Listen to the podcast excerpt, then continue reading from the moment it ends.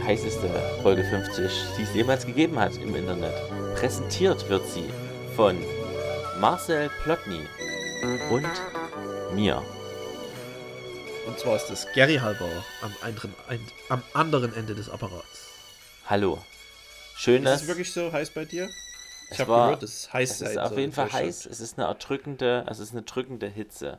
Sehr, ich weiß nicht so richtig, ich komme mit diesen ganzen Wetterbegriffen manchmal nicht so gut klar. Ich glaube, es ist eine schwüle Hitze. Okay. Und am Sonntag soll eine trockene Hitze kommen. Und trockene Hitze ist angenehmer aus irgendeinem Grund. Irgendwie, wenn die Luftfeuchtigkeit geringer ist, dann Dann ist das so. Und da tun sich wieder neue Mysterien aus, auf, auch in Folge 50. Und so wird es auch bleiben, die nächsten 50 Folgen. Genau. Ähm, ich hab, du hast mir diese Woche einen Link geschickt und ich würde sofort gern drüber reden, weil ich bin. Ich bin etwas ernüchtert, verbittert, vielleicht etwas traurig auch, ähm, Das wollte ratlos. ich damit nicht aus. Letztendlich bin auslösen. ich irgendwie ratlos und enttäuscht und es, es kocht so langsam eine leichte Sauerheit in mir hoch. Und es liegt alles daran, du hast mir ein Video geschickt ähm, über ähm, Con Convenience-Produkte, die in deutschem Essen oder in Restaurants verwendet werden. Und dort ging es hauptsächlich darum, dass die getestet haben, ob Sauce Hollandaise äh, im Restaurant immer frisch gemacht wird. Ähm, und hauptsächlich das, glaube ich. Ja, das war so der Aufhänger und dann gab es noch ein paar andere Beispiele, aber es ging vor allen Dingen um die Sauce Hollandaise. Also die haben sie auf jeden Fall getestet im, im Labor dann. Genau, und ich habe mir dazu dann äh, noch die, ich glaube, es ist tatsächlich einfach die Langfassung, die 5, du hast mir Ja. 8 Minuten, ich habe die 45 Minuten NDR-Doku dazu angeschaut, Convenience im Restaurant heißt die. Ah, du bist da richtig tief rein noch. Ich hatte irgendwie, ich musste da mich da nochmal rein, reinlesen sozusagen mit meinen Augen und bewegten Bildern. Und ähm, Quintessenz erstmal, um, um das, den Inhalt des Videos zu zeigen, die haben in elf Restaurants äh, Sauce Hollandaise, äh, wollten die testen, ob die echt gemacht ist, haben immer gefragt, äh, ist die Sauce Hollandaise hier echt gemacht? Die haben, glaube ich, ich glaube wirklich in jedem Fall gesagt, ja, die ist selbst gemacht. Und in neun von elf Fällen war sie nicht selbst gemacht. Das ist schon bitter. Und Vor das allen ist wirklich bitter. Und jetzt sind, kommt, pass auf, zwei Sachen, die, Ja. ich, die mich irgendwie umhertreiben. Erstens, wenn man die fragt, ob die selbst gemacht ist, und ich habe das auf jeden Fall auch schon gemacht, nach Kroketten gefragt oder so, dann neigen die auf jeden Fall dazu zu lügen, so von meinem Gefühl Ja, äh, her, dass die einfach sagen, ja, es ist selbst gemacht, weil die wissen, der Kunde möchte das hören. ja nehme ich an. ist halt eine Lüge. So. Und dann sagen die, okay, die ist selbst gemacht, dann kommt die, ich ähm, vertraue darauf, weil ich die ja gefragt habe, dass es eine echte Sauce Hollandaise ist und muss aber, mittlerweile bin ich ja darauf äh, eingestellt, damit rechnen, dass es trotzdem keine echte ist. Das nervt mich erstmal, dass ich da kein, dass ich dem Gastgeber nicht hundertprozentig vertrauen kann. Ja. Das ist irgendwie, das ist so die erste Sache, dass, glaube ich, in ganz vielen Fällen nicht 100% transparent gekocht wird. Das nervt mich. Punkt 1, kommen wir gleich, können wir gleich nochmal aus. Ich muss erstmal raus, Ja, ich ja. muss erstmal Ja, loswerden. dann mach mal erstmal Inhaltsangabe von deiner. ja, von und Punkt Gefühl. 2 ähm, Punkt 2 ist, wenn die bei der, als dieser Profi diese Sauce Hollandaises gekostet hat, ähm, ging das immer so, ja, äh, riecht leicht säuerlich, ist wahrscheinlich keine äh, Sauce Hollandaise oder schmeckt so und so, ist wahrscheinlich keine Sauce Hollandaise, keine echte. Und selbst der Profi, den die ausgesucht haben, um Sauce Hollandaise äh, Echtheitscharakter ausfindig zu machen, äh, ist sich, ist sich trotzdem nicht hundertprozentig sicher, ob es eine Sauce Hollandaise ist oder, oder nicht. Und da frage ich mich, ist es dann wirklich so wichtig, ob die selbst gemacht ist oder nicht?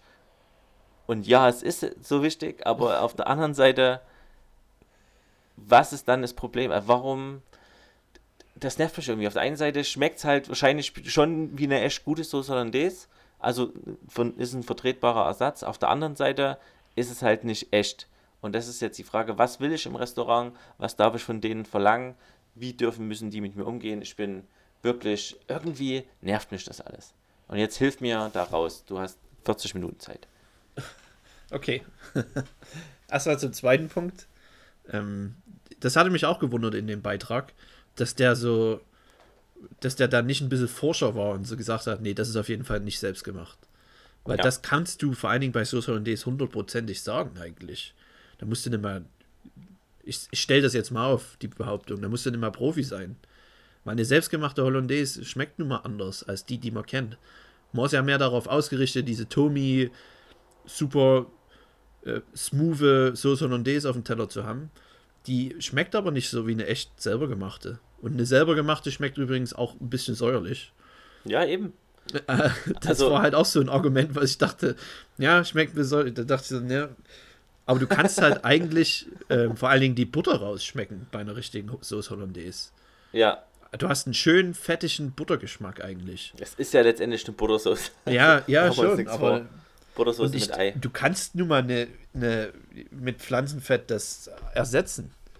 Also das fand ich auch. Ich glaube, da wollte sich halt dann, da wollte sich vielleicht nicht blamieren, Ja, aber du kannst vielleicht eins, guck mal, bei den elf Restaurants, weißt du, bei den zweien, wo hat er da auch gesagt, dass die selber gemacht nee, ist? die haben nicht alle elf Tests gezeigt. Ah, das, das wäre natürlich interessant. Ne? Ja, aber da vielleicht auch- ein bisschen. Hm. Ähm, aber ich weiß, in welche Richtung du gehst, weil bei manchen Convenience-Produkten ist das vielleicht so, dass man die vielleicht mit etwas austauschen kann. Ja. Aber auf der anderen Seite, äh, es fängt ja schon an in deinem ersten Punkt, ähm, dass man da so beschissen wird einfach. Ja, Und wenn ich, wenn ich ein guter Gastgeber sein will, das ist ein A und O, muss ich transparent sein. also dass wenn die ich, natürlich, da ko- fangen natürlich noch andere Probleme an, wie zum Beispiel, dass viele Leute kein Geld ausgeben wollen. Ja. Dann machen wir das, das- ganze Pulverfass jetzt auf. Ja, jetzt ist es offen. Ja, okay. Auf, auf, aufgeruppt, den Deckel. Ähm, das spielt da natürlich auch mit rein, aber das ist natürlich dann auch wieder eine ganz schön miese Ausrede, weil wenn du halt ein guter Gastronom sein willst, dann brauchst du auch ein bisschen, ähm, ja, ein bisschen Arsch in der Hose und du musst ein bisschen stolz sein auf was du machst und dann kannst du deine Gäste nur mal nicht anlügen. Das finde ich auch Auf der anderen Seite- Ja, okay. Andere wenn er's, was, was, wie würdest du denn reagieren, wenn sie sagt, nee, ähm, die ist aus der Tüte? Ja, kommt Wenn drauf an. Wenn die, so, wenn die so sagt, also ich als Restaurantchef würde, wenn ich eine Tütensoße benutzen würde, halt äh, versuchen, die, das anders zu kommunizieren. Ja, wir Ja. benutzen eine künstliche, äh, eine industriell unterstützte Soße oder sowas, äh, Ja, ja. verfeinern die aber noch mit äh, einem Fünftel Butter oder irgendwas. Petersilie. Ja, genau, hau noch irgendeine Petersilie ran oder machen die noch warm, extra für den Gast. Oh, vielen Dank. Das ist ja nett. In der Mikrowelle. Ja. Mm. Würd, da würde ich wahrscheinlich sagen, ach ja, ach, ja, das kann ich verstehen. So, dann würde ich, finde ich, ich würde jetzt gerade würde ich wahrscheinlich so reagieren, dass ich es verstehen könnte und dass die mir trotzdem diese Soße Hollandaise bringen kann. Das darf sie. Ja. So. Und dann habe ich weiter die Doku angeschaut. Und da haben die natürlich noch andere Produkte am Start gehabt. Und da geht es weiter. Zum Beispiel ähm, auf der Messe gab es erstens Spiegeleier als Convenience-Produkt. Fertige Spiegeleier tiefgefroren. Das ist ja wirklich, also. Und die hatten dort so einen Koch, der alles selber macht. Der macht auch seine Herzogin-Kartoffeln selber. Wahrscheinlich ist es der einzige deutschlandweit, der noch seine, der noch der, die seine das schnitzt. Ja. Und das ist eigentlich, äh, du machst so einen Kartoffelbrei, haust es in einen Spritzbeutel Ja. und machst dann halt so einen Haufen und, und äh, schiebst es dann in den Ofen. Das ist eigentlich easy. Äh, aber es ist halt unendlich zeitaufwendig. Und Die sind aber halt auch komplett anders, als wie man sie kennt aus dem Restaurant. Herzogin-Kartoffeln sind halt immer eigentlich nur eine Krokette. ja. Und so sind, so sind die Originalen ja gar nicht, weil die ja gar keine Panade haben. Und willkommen zur Krokette in Folge 50. Da ist sie wieder. Schon Die lange nicht mehr drüber geredet. Ja, ähm, der war auf jeden Fall schockiert über diese Tiefkühlspiegeleier und hat. Ja, das äh, ist ja, das habe ich auch noch nie gehört. Das, Ja, das ist einfach wirklich so ein Paket, so, so ein. Paket mit 100 oder mit 1000 Spiegeleiern einfach, die halt schon fertig sind und die haust du einfach nur noch auf deine, auf diese flache Fläche, wo die heiß ist, ich weiß nicht, wie das heißt in der Großküche, äh, die Pfanne. Und Ähm, Die Kochstelle. Ja, dann, dann sind die fertig, dann werden die warm gemacht und sind, werden halt hauptsächlich für Frühstücksbuffets genutzt. Und der Typ hat halt auch gedacht, also der Koch, hä, ich nehme ein dauert Ei, doch noch länger. Ich, nehm, ich nehme ein Ei und schlag das auf. Also, wo ist hier das scheiß Problem? Vor allem, das dauert doch noch fast länger, oder? Ehe Nee, nee, nee, nee, nee. Also du, du, du greifst einfach in der Hand, mit der Hand rein und hast dann gleich mal die ganze Platte mit, mit zwölf Spiegeleiern am Start. Also du sparst schon extrem Zeit. Und äh, auch ein Argument, um das gleich mal auch noch mit reinzuhauen ins Fass, ist ähm, die Begründung von der Industrie ist, äh, es gibt weniger Personal, beziehungsweise die Restaurants haben weniger Personal und immer mehr ungelernte Kräfte und die müssen halt trotzdem Essen zustande bringen und deshalb äh, werden für die halt solche Fertigprodukte eher verbessert, damit halt sag ich mal, das Level in Restaurants höher ist, was aber auch halt der einfache Mann von der Straße halt schnell machen kann, ohne halt großartig kochen zu können. Dahin geht der Trend und auch in der Kochausbildung soll das mehr, äh, das Aufwärmen von Essen vertieft werden. Ganz toll. Das ist so bitter. Und die Ich meine, das ist, äh, das gehört halt wieder auch dazu, vor allen Dingen in Deutschland, wie der Kochberuf angesehen ist und was das für eine harte Ausbildung ist und für ein harter Arbeitsalltag. ja, Ist ja klar, dass da irgendwann keine Leute mehr findest. Das, das ist auf jeden Fall schon ein Problem. Aber ich weiß ja nicht, ob die Lösung dann ist, ähm, nur noch Tiefkühlprodukte oder Mikrowellenprodukte anzubieten. Weil dann entwickeln wir uns in eine Zwei-Klassen-Restaurantgesellschaft, wo du halt wirklich nur noch die richtigen Köche hast. Die kannst du dann gar nicht bezahlen als normal Verdienter. Da gehst du dann sozusagen wirklich nur noch fein essen. Oder du gehst halt dann in, die, in dein Dorfrestaurant, wo halt alles aus dem Beutel kommt. Und dann fragt man sich, warum muss ich überhaupt noch ins Restaurant gehen? Das ist halt eine gefährliche Entwicklung, weil dann die komplette, sag ich mal, Mittelschicht des, des Restaurants wegbricht. Vom Imbiss bis zur Sterneküche hast du dann sozusagen nur noch zwei Sachen. wahrscheinlich, aber die haben einen Beitrag gezeigt, dass auch Sterneküche schon mit äh, Convenience arbeitet. Wo ich gesagt habe, nope. Nee, never. Da habe ich dort angerufen bei YouTube und habe gesagt, nee, nee, nee. Das, das glaub, will ich nicht glauben. Aber äh, es gibt tatsächlich halt Premium-Hersteller von, also so sogenannte, keine Ahnung, exquisit äh, Convenience, Sachen, was weiß ich, wo die ähm, von Sterne-Restaurants oder von, von, von vier, vier Sterne-Hotels dann dort halt sagen, okay, wir haben am Wochenende 40 Gäste von einer Gesellschaft und dann kochen die halt einfach übelst edles Essen, portionieren das genau ab, vakuumieren das und schicken das halt fertig dorthin, sodass die es nur noch im Wasserbad aufwärmen sollen. Aber trotzdem mit einer sehr hohen Qualität. Also irgendwie ein Mhm. Essen kostet 7 Euro und die verkaufen es dann für 21. Also Das- auch auf, auf gehobenerem Niveau ist halt es schon, trägt das Ja, schon das- Früchte. Das gibt es auf jeden Fall auch. Das gibt es hier in Frankreich. Äh, gibt es äh, Picard zum Beispiel. Das ist eine Tiefkühl-Supermarktkette, wo du wirklich hochqualitative Tiefkühlkost bekommst. Und das ist wirklich eine andere, ich sage mal, ein anderes Niveau, als wenn du normal beim Kaufland oder Ja. sonst wo in die Tiefkühltruhe greifst. Das ist schon ein Unterschied. Das kann schon besser gemacht sein und gut gemacht Definitiv, sein. Ja. Und ich kann mir auch vorstellen, vor allem bei größeren Veranstaltungen bei Bankettverkäufen in Hotels, dass das eine Sache ist, die auf jeden Fall dem Menü helfen kann, dass du verschiedene Sachen vielleicht wirklich nicht mehr per Hand machen musst. Aber es kommt halt immer drauf an, was. Ich meine, man sieht es ja schon im Hotel. Ähm, ich habe noch, zum Beispiel in Vancouver, in dem Hotel, wo ich gearbeitet habe, gab es sogar noch einen Fleischer. Die gab es früher überall, in jedem Hotel. Gab es einen eigenen Metzger sozusagen. Der, der, ist, äh, der kommen die großen Rinderhälften angefahren und der hat die dann zerlegt Hm. in die verschiedenen Bestandteile. Und der ist auch komplett ausgestorben, der Beruf, also auf jeden Fall in der Hotellerie, weil halt alles schon, ja, weil halt schon alles portioniert ko kommt. Ja. Vancouver, der, der hat es bloß überlebt, weil er, weil er hoch in der Gewerkschaft war. Deshalb gab es noch die Position, aber gebraucht hatten auch keiner mehr. Ja, das ist Also, ich bin jetzt auch nicht gegen Veränderung. Ähm, es verändert und es ist auch viel effektiver, dass zum Beispiel auch Fischfilets oder so, dass das vielleicht für allen Dingen für Hotelbusiness nicht mehr vor Ort alles gemacht werden muss. Ähm, aber auf der anderen Seite, ähm, wenn du das dann freigängig für jeden verfügbar machst, warum brauchst du dann wirklich noch ins Restaurant gehen? Ja, Wa- eben. Ist, also ich muss wirklich sagen, ich habe jetzt dann auch, während du erzählt hast, äh, habe ich mir mal, zugehört. habe ich mir mal Gedanken gemacht und muss sagen, äh, ich, weil du gesagt hast, ähm, du kannst bei manchen Produkten es verstehen, dass, äh, da kann man durchaus das vertreten, dass es tiefkühl ist. Und ich sag nein. Also auf keinen Fall. Die können doch alles frisch kaufen. Und wenn die halt sagen, okay, das geht nur tiefgekühlt, dann macht's halt nicht. Dann macht halt irgendwas anderes, aber irgendwas Geiles frisch. Ich muss doch nicht was machen, was ich nur mit Tiefkühl machen kann. Ich kann alles, alles selber machen. Das zeige ich dir doch am besten. Wie gebraten kann man selber machen. Quark Das hat gut kann man funktioniert. selber machen. Das ist. Nee, das, da, gebe ich dir recht, aber es gibt so Sachen zum Beispiel, wo, hör, wo fängst du denn an und wo hörst du denn auf? Du hörst, Ähm, zum du Beispiel- fängst nie an. Nee, aber zum an. Beispiel Räucherfisch. Würdest du dir dann für dein Frühstücksbuffet selber deinen Lachs räuchern?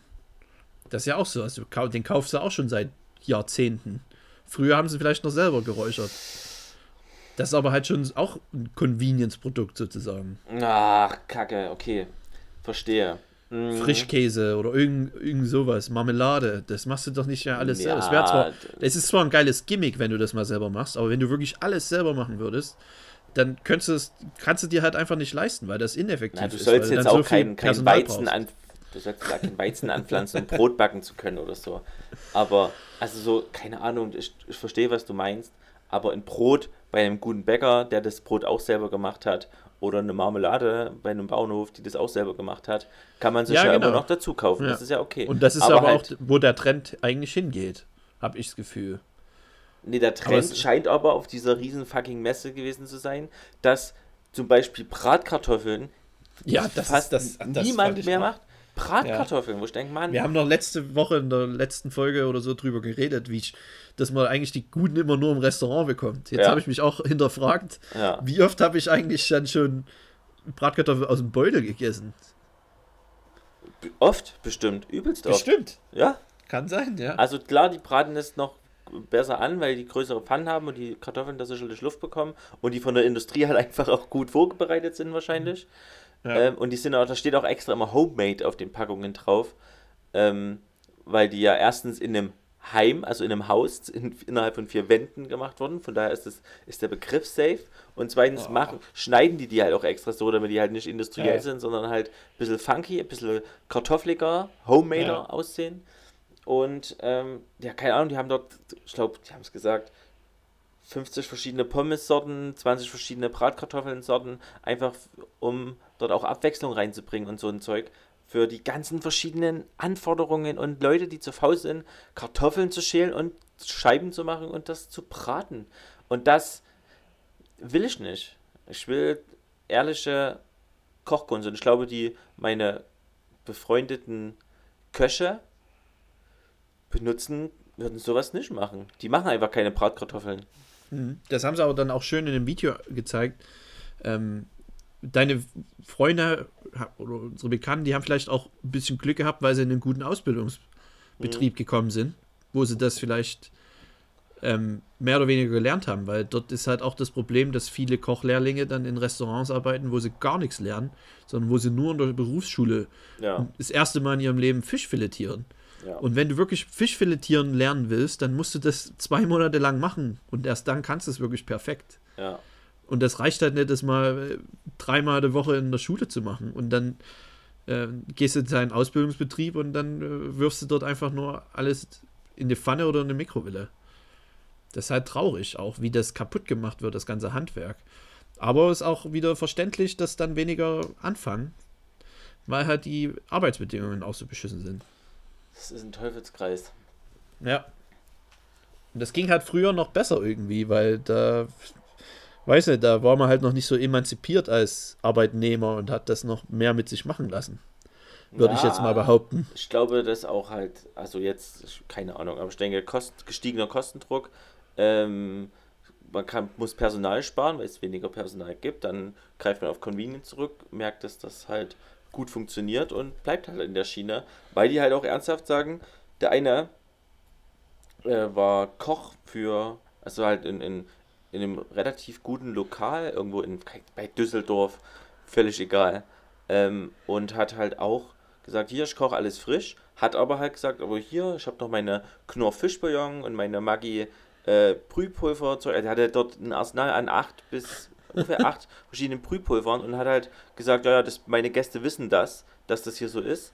Und die haben halt die Gäste interviewt und gesagt, nee, nee, die machen ja alles frisch. Das ist, steht ja auch drauf, ist alles frisch. Und dann habe ich bei YouTube die Kommentare durchgelesen. Was? Ich bin dort übelst, übelst gerne hingegangen. Jetzt sehe ich hier das Video und ich gehe nie wieder hin. Das kann doch nicht sein. Oh, und der Chefkoch hat gesagt, oh, äh, dann hätten wir das vorher anders kommunizieren sollen, aber wenn die mich fragen, bin ich da ehrlich. Aber keine Ahnung. Das, das, aber die das, Sache ist dass auch. das wenigstens in der, in der Karte mit irgendwelchen Nummern hinterlegt worden wäre, dass das halt so ist. Ja, da kommen wir ja ins nächste Thema. Ähm, es, gab, es gab schon solche Anflüge auch vom, vom Bundesministerium oder von verschiedenen Bundesministerien, vor allem Verbraucheramt, dass das gekennzeichnet werden muss in Menüs. Aber da gibt es einen großen Lobbyverband in Deutschland, die DEHOGA, die sich da komplett gegen wehrt und sowas immer schon verhindert hat, weil nämlich der ihre größten Geldgeber aus der Convenience-Produkte kommen, äh, Convenience-Ecke kommen sozusagen. Ja einer ihrer größten Spender und wer weiß, was da noch alles hin, hinter Kulissen abhängt. Und die war nämlich auch zu sehen in dem Video, weil es nämlich dann, die, die Dehoga wurde dann gefragt, also irgendeine Vertreterin dort, ähm, dass es anscheinend auch äh, für die Lehrlinge ein großes Problem ist, überhaupt die Prüfung zu bestehen, weil sie in ihren Ausbildungsbetrieben halt die meisten grundlegenden Sachen nicht mal mehr lernen. Und da meinte die rotzfrech, ja, das ist doch kein Problem, dann schicken wir die Lehrlinge einfach drei Wochen mal zu einem Crashkurs und dann können die das auch. Damit hat sie halt auch die, die gesamte Ausbildung als Koch, wo du drei Jahre wirklich hart arbeitest und auch viel lernen musst, ähm, einfach mal so getan, als wenn du das in drei Wochen jeder ab, abtun könnte. Und das ist der Dachverband für Hotel- und Gaststättengewerbe in Deutschland. Und das müsste einem auf jeden Fall schon mal zu denken geben. Wie kann denn dieser Hotel, Deutsch, deutschlandweite Hotelfachverband gesponsert werden von der Industrie? Warum ist denn das nicht unabhängig? Hat es die Industrie gegründet, um alles. Wie, wie kommt sowas zustande? Das ist eine gute Frage. Ich weiß nicht, wer der Gründer ist, aber das ist auf jeden Fall kein eigen, äh, äh, gemeinnütziger Verein oder irgend sowas. Das ist ein Interessens- und Lobbyverband. Ich meine, das hat sich wahrscheinlich mal daraus ergeben, dass halt, das macht ja auch Sinn, dass sich die Hotels zusammengetan haben irgendwann mal und einen Verband gegründet haben. Mit einer Gewerkschaft um, hat es aber nichts zu tun. Es ist so ein. Es ist anders auf jeden Fall. Eine Gewerkschaft wäre auf jeden Fall besser. Aber die DEHOGA ist auch dafür verantwortlich, dass die, dass die Leute nicht so viel verdienen im Gastgewerbe. Unter dem Deckmantel, dass sonst, sonst so viele Hotels schließen müssten. Ah.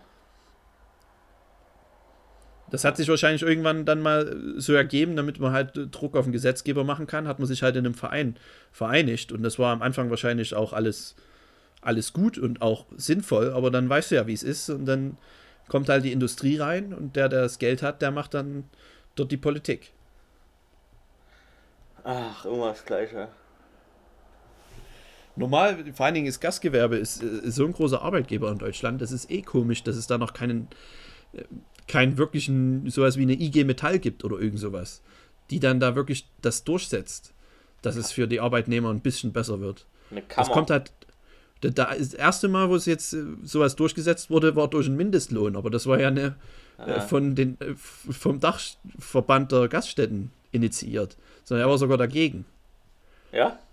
Ja, ich will nur noch mal daran erinnern, dass die DEHOGA auch mit dafür verantwortlich war, dass es die sogenannte Mövenpick-Steuer, ich weiß nicht, ob du das schon mal gehört hast, aber ich habe es, glaube ich, schon mal erzählt, das Jahr 2012, wo die FDP an die Macht kam, unter anderem durchgesetzt hat, dass ähm, die Übernachtung Mehrwertsteuer auf Übernachtungen von 19 auf 7 Prozent geht also jetzt mit einem verminderten, verminderten Mehrwertsteuersatz gehört, unter der Prämisse, dass dann mehr Geld da für Personal und Investitionen und dass die Preise dann auch runtergehen würden. Es ist, Studien haben nachgewiesen, dass davon nichts passiert ist. Und einer der größten Geldgeber waren unter anderem DEHOGA und verschiedene Verbände und halt Hoteliers. Unter anderem Mövenpick. Deshalb auch die Mövenpick-Steuer. Weil die an die FDP sehr viel spenden. Und der Möwenpick spendet auch an AfD, habe ich heute gelernt. Ja, das stimmt, das auch. Das wird sich auch vielleicht jetzt ändern. Die haben ja jetzt ihre Hotels verkauft an Arcor. Die sind jetzt erst letzten Monat oder so, hat Arcor die aufgekauft. Aber die, die Familie Möwenpick, oder das ist, glaube ich, noch ein Familienunternehmen, ähm, die können trotzdem immer noch spenden, aber das hat jetzt nichts mehr mit dem Hotel zu tun. Hat es was mit dem Eis zu tun? Das war mal, das äh, Eis gehörte mal zu dieser Gruppe auch mit dazu, aber das haben sie an Nestle verkauft. Also Mövenpick Eis gehört jetzt zu Nestle. Aber Mövenpick. Eis war quasi das Hauseis von Mövenpick. Genau. Und das hat es geschafft, Aber außerhalb von Hotels berühmt zu werden. Genau, erst gab es die Hotels, es ist eine Schweizer, es ist eine Schweizer Company auch, es ist eine Schweizer Firma, Mövenpick. Also es gibt in der Schweiz vor allen Dingen viele Mövenpick Hotels. Okay, ich bin erstaunt, wie viel Fachwissen wir heute an den Tag legen, ehrlich gesagt. Nach 50 Folgen alles aufgehoben. Das war, das war glaube ich, wirklich bis hierhin eine sehr diepe Sendung. Da müssen wir auf jeden Fall mit aufhören. Lass mal aufhören jetzt damit. was ist denn, also, aber vielleicht abschließend, die, wohin geht der Trend? Was, was, was, was schlägst du vor? Ich habe das Gefühl, dass mehr und mehr Menschen bereit sind, Geld auszugeben für Qualität und gutes Essen. Kommt aber natürlich auch immer drauf an, in was für Kreisen man sich bewegt. Weil, ich sag mal, die, vor allen Dingen die untere Mittelschicht, die jetzt langsam in die Armut auch abrutscht, vor allen Dingen in Deutschland, die wird sich halt dann, die kann sich schon so keinen Restaurantbesuch leisten und die wird das wahrscheinlich auch nicht stören, wenn da mehr Convenience-Produkte äh, genommen werden und es billiger wird. Auf der anderen Seite ist es aber, glaube ich, nicht mal wahr, dass es billiger ist mit den Convenience-Produkten. Du sparst zwar an Personal, aber die, der Wareneinsatz ist viel höher. Aber Personal Gemüse, ist halt viel teurer als Ja, es, Lebensmittel. es kommt halt sich drauf an, wann es sich rechnet. Ich denke, ab, dem erst, ab der ersten Portion. sonst, Weiß ich sonst nicht. Wir hatten, wir hatten es im Hotel, wir hatten auch verschiedene. Lieferanten. Aha, aha. Die haben uns angeboten, hier, wir machen alles, ähm, Wir machen alles. euer Fleisch und euer, euer Fisch, die bekommt ihr nur noch Filets, müsst ihr nur noch Filet bestellen, müsst ihr gar nichts mehr selber machen. Und dann war halt eine meiner Aufgaben, dann auszurechnen, ob sich das lohnt. Und ich glaube, es gab einen kleinen, äh, wir hätten mehr Geld in der Kasse gehabt am Ende. Also finanziell hätte es sich ein bisschen gelohnt, aber jetzt auch nicht krass. Hm. Aber die Qualität war halt komplett mies Ah, im, okay. im Vergleich zu, zu was unsere Köche halt, wenn die einen Fisch kriegen, was sie dann dort rausholen und wie gut sie es schneiden und so.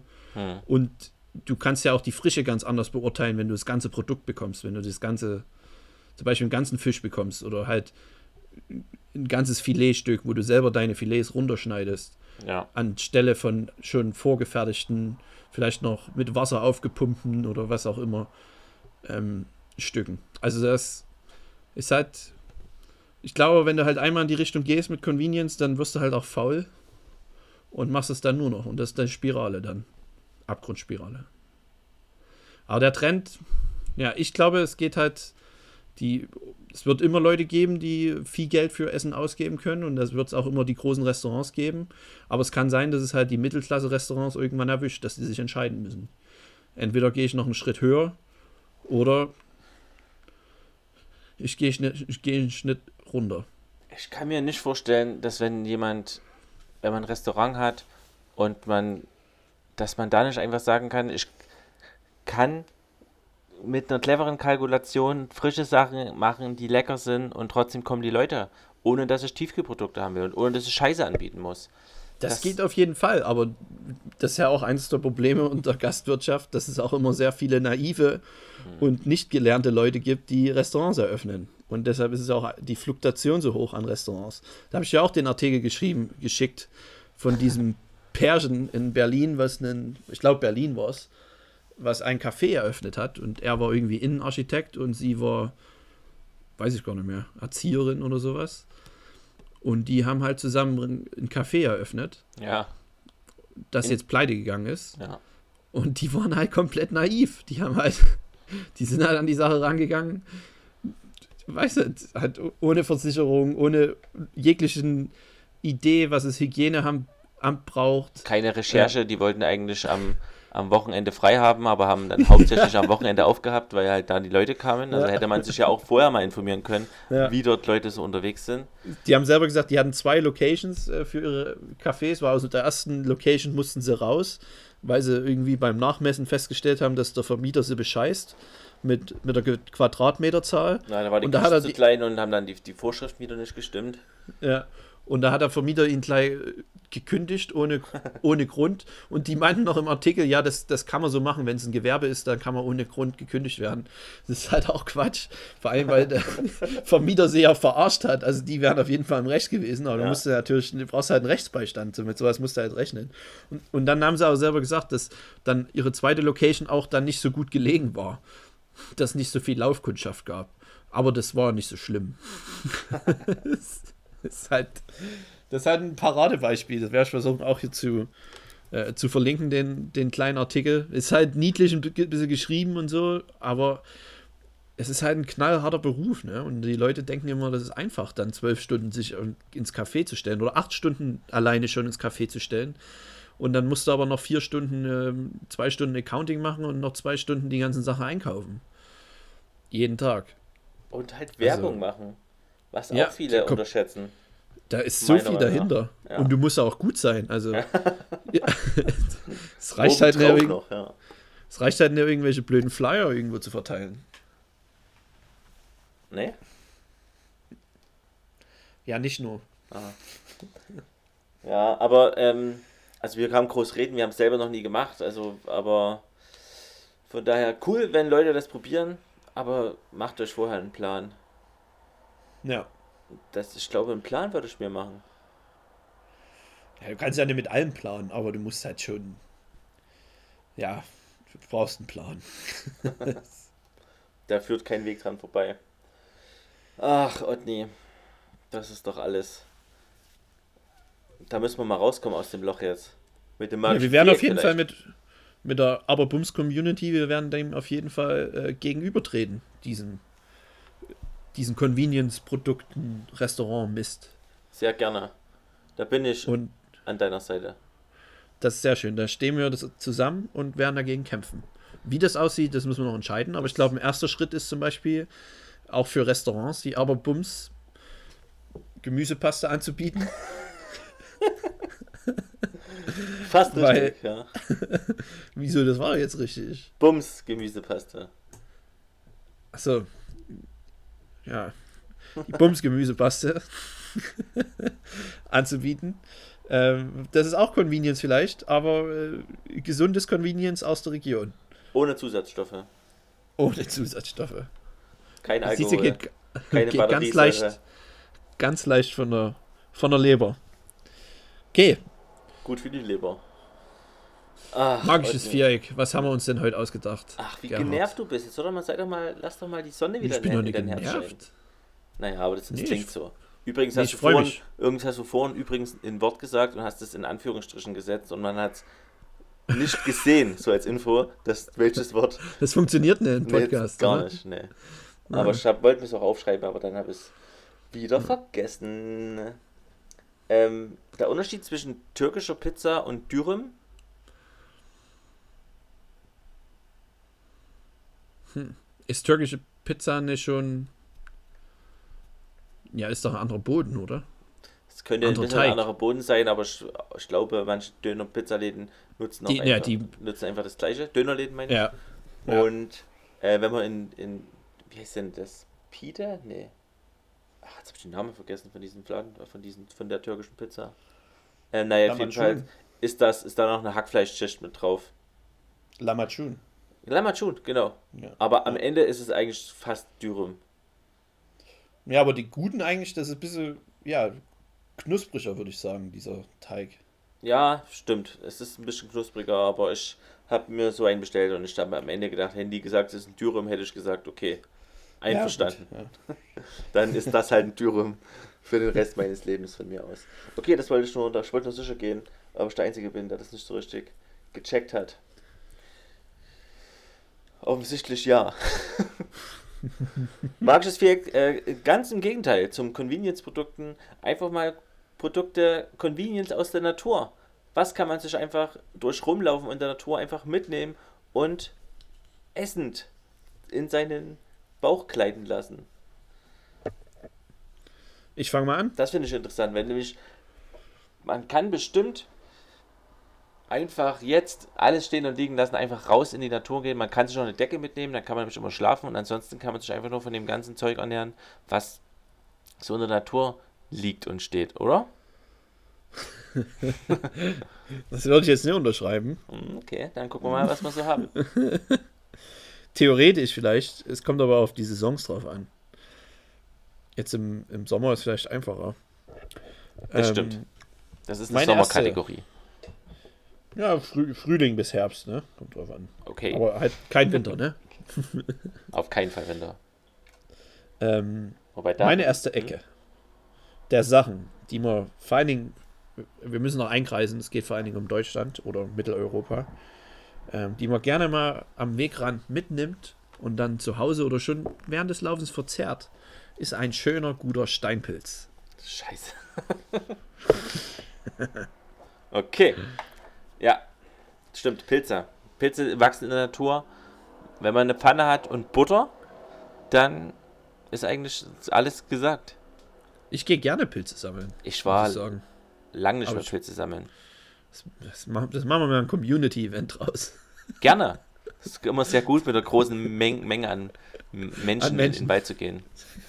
Ich denke, das, das trifft genau den Kern. Aber äh, Pilze sind mega. Gesammelte Pilze. Ich war früher übelst oft mit meinem Opa im Wald Mhm. und wir haben Pilze gesammelt. Und es ist, glaube ich, auch clever, Kinder mitzunehmen, weil die eine andere Perspektive haben und viel mehr Pilze finden, weil die kleiner sind. Kleiner sind. Weil die, weil die direkt unter den Hut schauen können von Pilzen. Und sich zu ich bücken. dachte, weil, weil man dann den Kindern ein bisschen die Natur näher bringt und so, aber Da, das, das definitiv auch, aber man muss natürlich auch sein, sein, sein, seine Jagdausbeute Eigennutz. kann man verdreifachen, würde ich mal meinen. Und äh, früher war ich relativ gut und konnte Marona und Steinpilze und Perlepilze und Panderpilze und Fliegenpilze und andere giftige Pilze, die ich lieber nicht mitnehmen sollte, voneinander unterscheiden. Letztes Jahr, als ich mal, als wir mal durch den Wald gelaufen sind und mal geguckt haben, ob was so geht, hatte ich am Ende drei Pilze in meiner Hand, die ich am Ende dann wieder weggeschmissen habe, weil ich dachte, na, so richtig sicher bin ich mir nicht, ob das ein guter Ich Pilz ist oder nicht. als Kind auch schon immer Angst, dass wir mal den falschen Pilz oder so mitnehmen. Ich hatte jedes Mal irgendwie ein bisschen Angst. Wo, als Das ist auch eine Pilzen riesige, wiederkamen. also ich glaube, das ist ganz schön eingetrichtert, diese Angst vor giftigen Pilzen. Ich weiß nicht, wie, wie groß die Angst wirklich ist. Ist es, ist die Gefahr größer, an einem giftigen Pilz zu sterben oder in einem Sumpf zu versinken? Was ja früher in Comics übelst oft war, dass sie in irgendwelchen Treibsands, Treibsendern festgesteckt Ja. haben. Und ich habe gedacht, das wird ein riesiges Problem in meinem Leben, dass ich irgendwann durch den Wald laufe und in dem Treibsand feststecke und dann mich nicht bewegen sollte und dann irgendwie dort rauskommen muss. Aber das, Das, bis stimmt, jetzt das gibt es auch in vielen Filmen, ne? Ja. das immer thematisiert. dann sind dort Leute begraben und, und müssen dort rauskommen. Im letzten Moment kommt. Selbst bei, beim Schlaraffenland gibt es einen Treibsand. Im, im, im Aus Vor- was? Aus Bonbons? Nee, nee, also vorher ist er im Treibsand okay. und muss drei Fragen beantworten, bla bla bla. Äh, und bis jetzt 0% Treibsand. Also ich würde ich würd Ja. gern mal Treibsand sehen. Das stimmt. Aber man hört eigentlich jedes Jahr immer wieder von Pilztoten oder Schwerverletzten sogar. Durch Treibsand oder durch Pilz? Durch Pilze. Okay, man Durch hört auf jeden Fall mehr, mehr Pilztote als Treibsandtote. Ja, Wobei man von den Treibsandtoten ja auch nichts mehr mitkriegt. Das stimmt. Vielleicht sind einfach. Gibt es in Deutschland Treibsender? Wenn dann, das ist eine gute Frage. Also es gibt bestimmt so morastmäßig, ob das dann schon zählt, weiß ich nicht. Ich würde es ja In gerne. mal- Brandenburg gibt es viel, viel Sand, auch im Wald.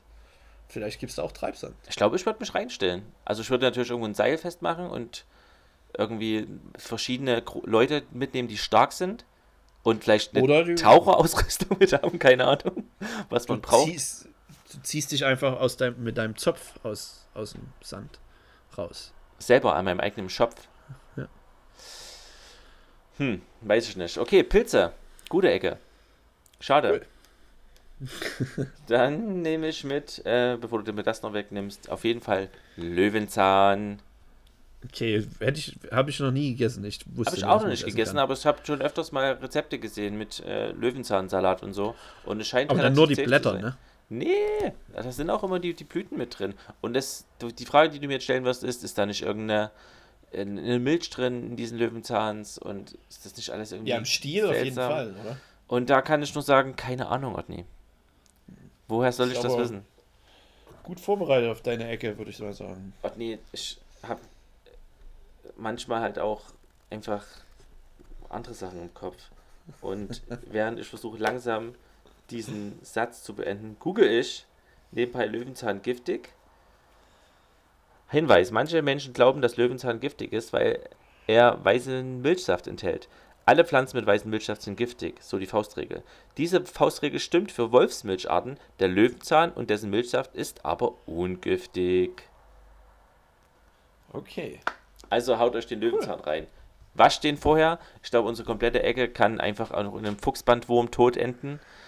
Was Ja, auch eine latente Angst ist immer.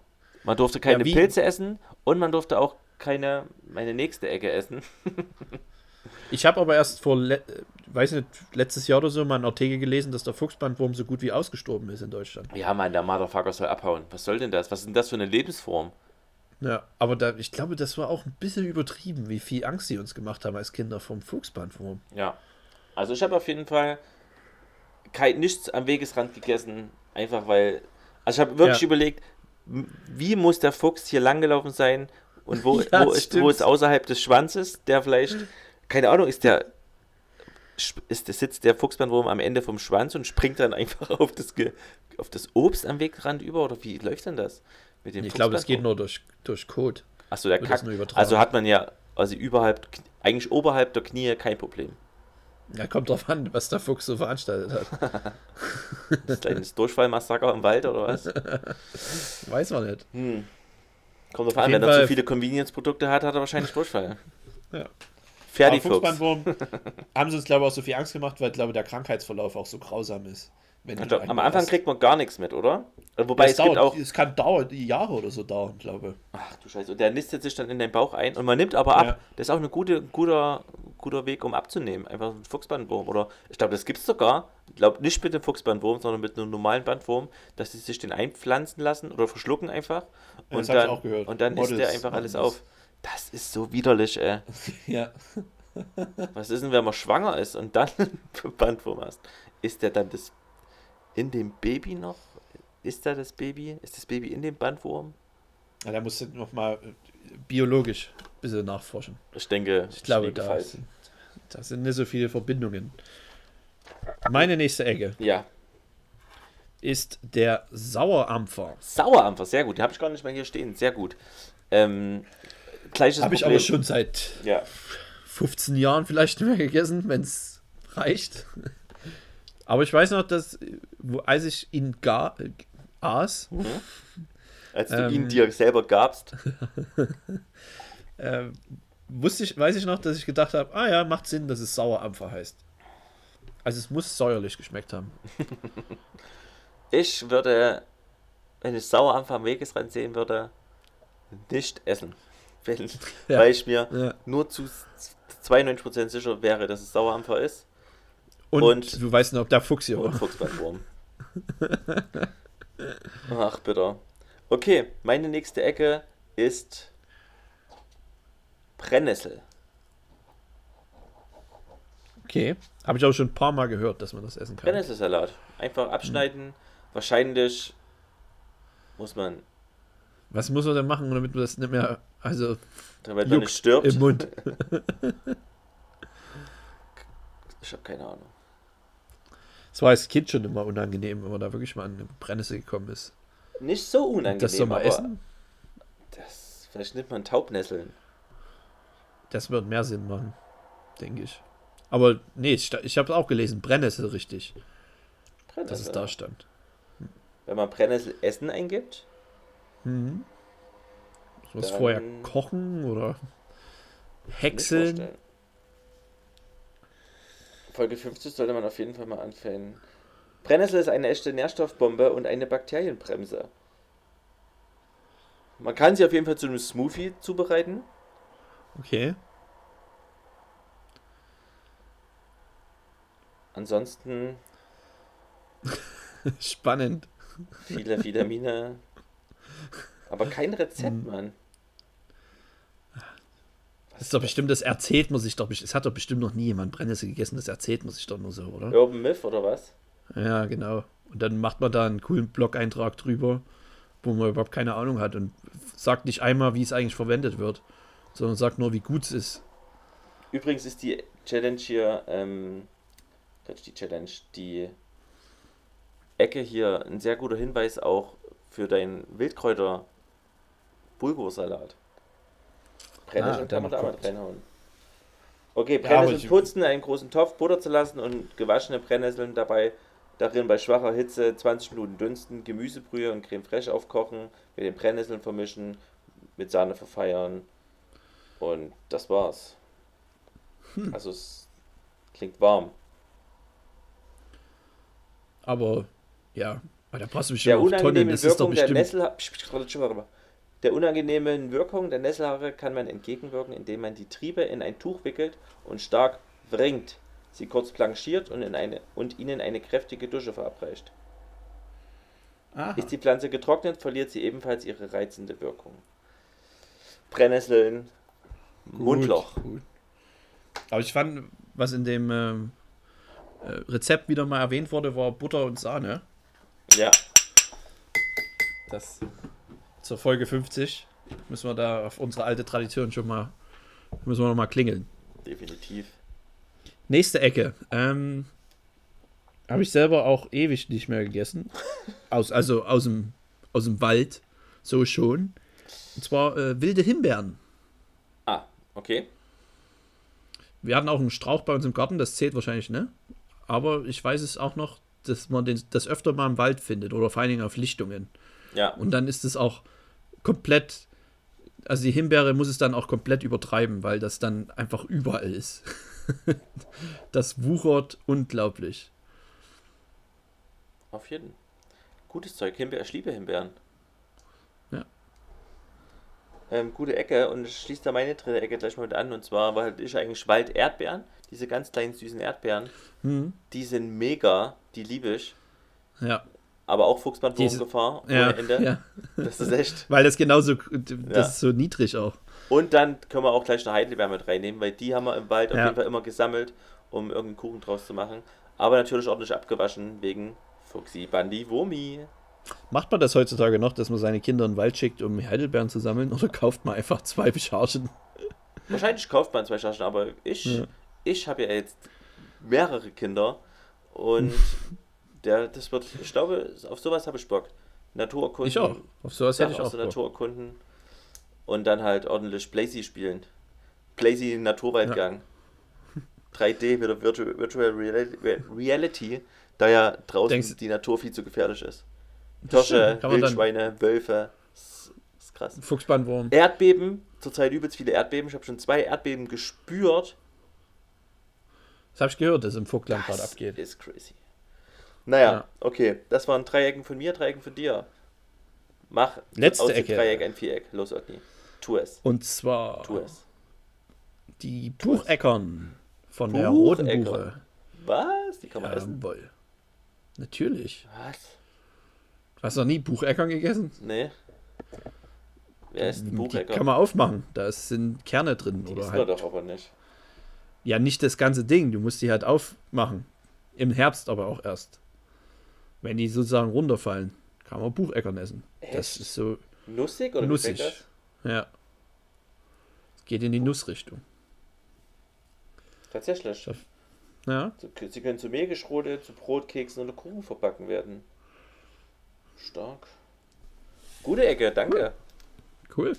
Ma, da kannst du auf jeden Fall mal einen schönen Bucheckern-Kuchen machen. Damit, man, damit Sie Bucheckern unbesorgt essen können, muss man sie rösten oder überbrühen. Ich habe die- immer so das Durch die Hitze werden Blausäure und Phagin irgendwas abgetötet. Ah, na, das erklärt natürlich einiges. Aber ich habe heute auch gelesen, das ist auch sehr hilfreich gewesen.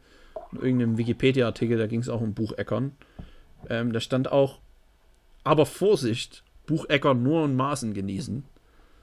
Und dann keinerlei Erklärung und keinerlei Maß. Sehr gut. Da dachte ich, okay, jetzt eine Handvoll, zwei, ein Kilo. Zwei Eimer. Wahrscheinlich Aber äh, ist aufpassen. Maßvoll nur eine pro Monat oder so. Das kann sein. Das ist ja hart. Das ist echt da, wenn da. Wie früher in Mathe. 5 plus 5, nee, das Ergebnis ist 5. 5 was? Eier? So.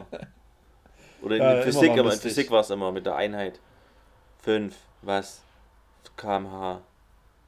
Kilovolt. Ich habe keine Ahnung. was der Unterschied zwischen kmh und Kilovolt ist.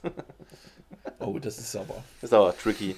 Okay, meine letzte Ecke ist ähm, Shoutout an regionale und saisonale Gemüse, Gemüses und Kräuter, Waldmeister. Uh, Bärlauch ist nämlich schon durch und Waldmeister habe ich nirgendwo, weil wir wollten Waldmeisterbowle machen, aber es gibt es offensichtlich nicht so leicht zu erwerben. Also im Rewe, ist ja immer mein Bezugspunkt, gibt es keinen Waldmeister. Und Waldmeister kennt ich eigentlich auch nur grün in irgendeiner Brause oder als Wackelpudding. Ja. ich Aber- wüsste nicht, wie es aussieht, das Kraut. Äh, es ist grün und hat weiße Blüten. Okay. Grün ist sehr überraschend gewesen, nehme ich an. und dann haut man einfach in die Bohle rein und dann sch- schmeckt die waldmeistrig irgendwie. Das kann ich mir gut vorstellen.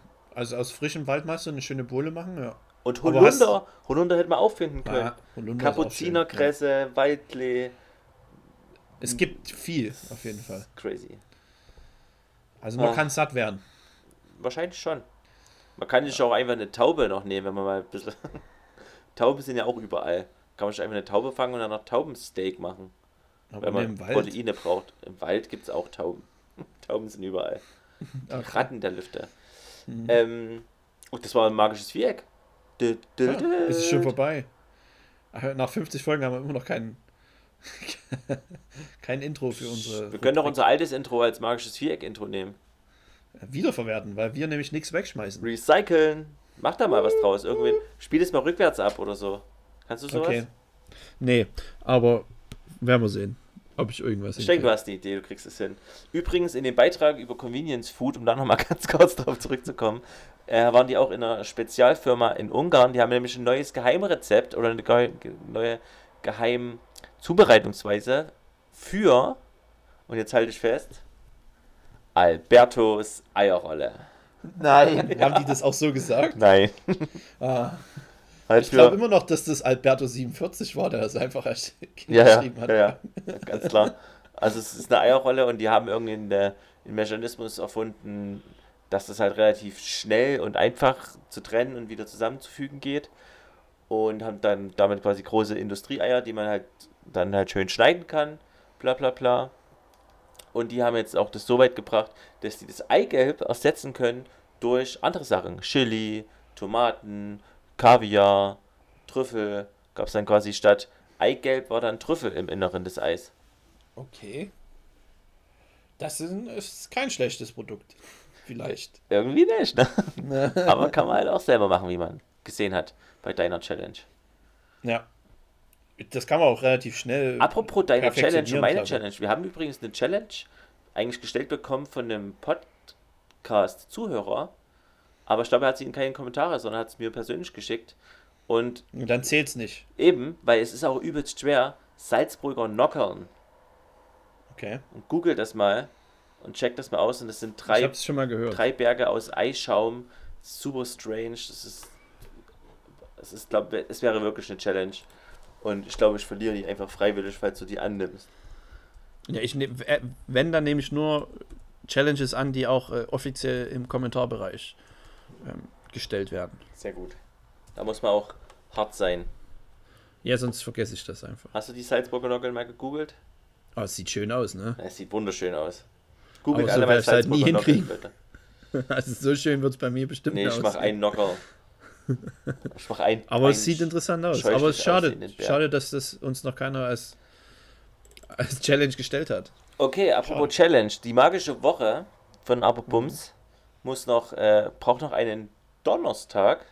Ich glaube, wir sind schon beim Donnerstag, ja. Und der Donnerstag äh, Mittag wird bestritten von Gary H. Punkt. Und es wird geben wieder einen Salat, den man auch vorbereiten kann, relativ gut. Und zwar ein Kichererbsensalat mit Gurke, mit äh, etwas Dill, mit äh, frischer Petersilie, wenn man die zufällig auch am Start hat, mit Schafskäse und Feldsalat zum Beispiel. Aber ja, Und die Kichererbsen aus der Dose? ja. Okay. eine, eine Dose Kichererbsen, keine Ahnung, ein Viertel Gurke und, Und was für ein Dressing? achso, äh, ein Dressing einfach ein Becher Joghurt reinknallen, wenn man hat, wenn man zufällig eine Avocado äh, hat, dann kann man die Avocado noch mit klein machen und klein pürieren, zusammen mit dem Joghurt. Äh, mhm. Ansonsten einfach nur Joghurt, Zitrone, bisschen Zucker, Salz, Pfeffer, ein bisschen Olivenöl und das reicht in der Regel. Ist wirklich ein leckerer Salat, kann ich, nur, kann ich nur empfehlen. Viel Spaß schon mal dabei. Das Rezept schreibe ich nochmal detaillierter auf. Ja, wir werden dann, wenn die Woche dann voll aufgestellt ist, machen wir auf jeden Fall, äh, werden wir da auf jeden Fall nochmal durchgehen durch jeden Tag und dann auch ja. in der Folge, wo wir durchgehen, äh, wirst du dann auch nochmal die ganzen Rezepte rausschreiben. Definitiv. okay.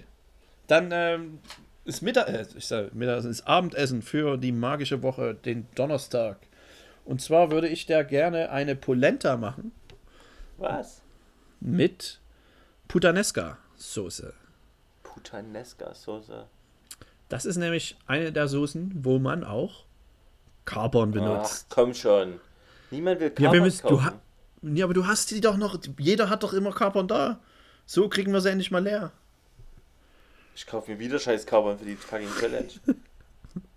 die, was ist denn mit der letzten Dose geworden? Der hat die, die alle oder? gemacht. Das, Ach, die, das hat doch noch nie, das, das hat doch noch nie jemand in der Geschichte des Kochens den, den, den, das Glas Kapern leer gemacht. Wenn, dann doch. wären sie schlecht und man kauft ein neues. Das ist doch die Regel.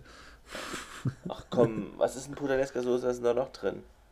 Ich denke an Lecho ähm, irgendwie. Er ist mit frischen Tomaten, also so würde ich sie machen. Und zwar Knoblauch, Olivenöl, frische Tomaten, Kapern, Oliven, schwarze und dann schön würzen. Normal kannst du noch Anchovies mit dran machen, aber wir machen mal eine vegane Variante. Und die Polenta machen wir nicht vegan, die machen wir mit, mit Milch und ähm, Bums Gemüsepaste. Also ich muss Wasser kochen, muss da die Polenta drin auf, ähm, aufgehen lassen mit der Gemüsebrühe und dann haue ich dort die Tomaten, Knoblauch und Dings mit dran und bin dann fertig. Nee, das machst du. Wie machst du die ähm, Soße? Ähm, die, die Soße machst ja, die, die machst du extra in einer kleinen Pfanne.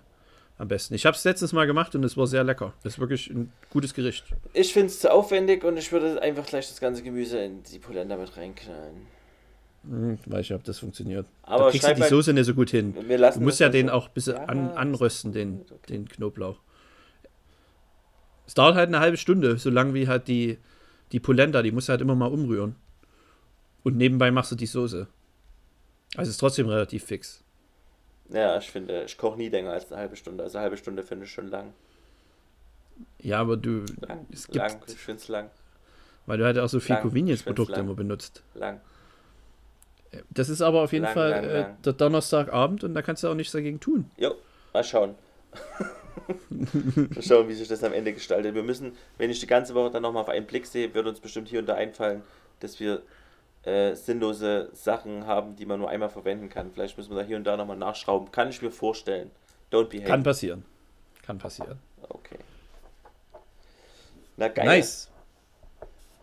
Otni, dann haben wir doch wieder alle zu Tode gelangweilt. Es ist schon vorbei. Und easy, Leute, habt das überstanden. Eure tägliche Dosis, und mit täglich meine ich wöchentlich, aber Bums, der Podcast für Liebende und Essens. Leute, die essen müssen. für Liebende und Essens. Ja, fragte ich mich jetzt, wie du da rauskommst. Und Essensfreunde. Ja, das wollte ich eigentlich sagen, aber ich dachte mir, für, eigentlich für alle Leute, die essen müssen. Und das trifft auf einige. viele zu. Ja. Also mindestens die Hälfte, würde ich sagen der äh, Menschen? Ähm, ja, der deutschen Bevölkerung vor allen Dingen. Okay. Und dann nochmal. Otni, es war schön, dich zu sehen. Äh, schade, dass die anderen nicht sehen können, was für ein funky Schnurri du gerade am Start hast.